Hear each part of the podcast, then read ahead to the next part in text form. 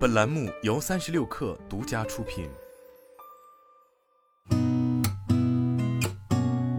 八点一刻，听互联网圈的新鲜事儿。今天是二零二二年十一月十四号，星期一，早上好，我是金盛。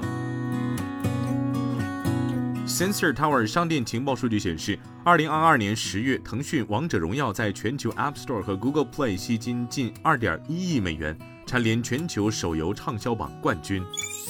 国家邮政局监测数据显示，十一月一号至十一号，全国邮政快递企业共处理快递包裹四十二点七二亿件，日均处理量是日常业务量的一点三倍。其中，十一月十一号当天共处理快递包裹五点五二亿件，是日常业务量的一点八倍。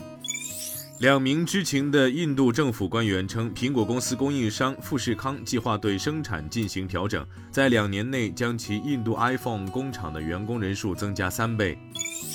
亚马逊正在开发一架更好的送货无人机，新的 MK 三零无人机将于二零二四年投入使用。其设计更安静，续航更远，并能在高温和小雨下飞行。新的无人机可垂直飞到数百英尺的空中，自主机动和降落，并能运送重约两千二百七十克的包裹。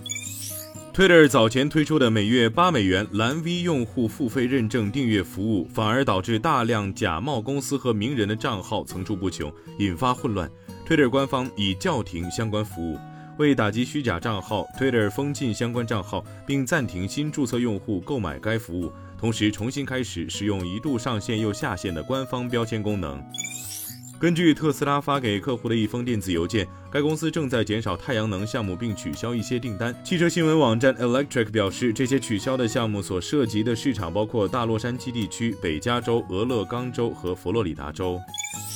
由于埃隆·马斯克对 Twitter 的调整绕过了标准的数据治理流程，Twitter 的隐私和安全团队陷入了混乱，可能会违反该公司与美国联邦贸易委员会达成的隐私和解协议，招致数十亿美元的罚款。今天咱们就先聊到这儿我是金盛八点一刻咱们明天见。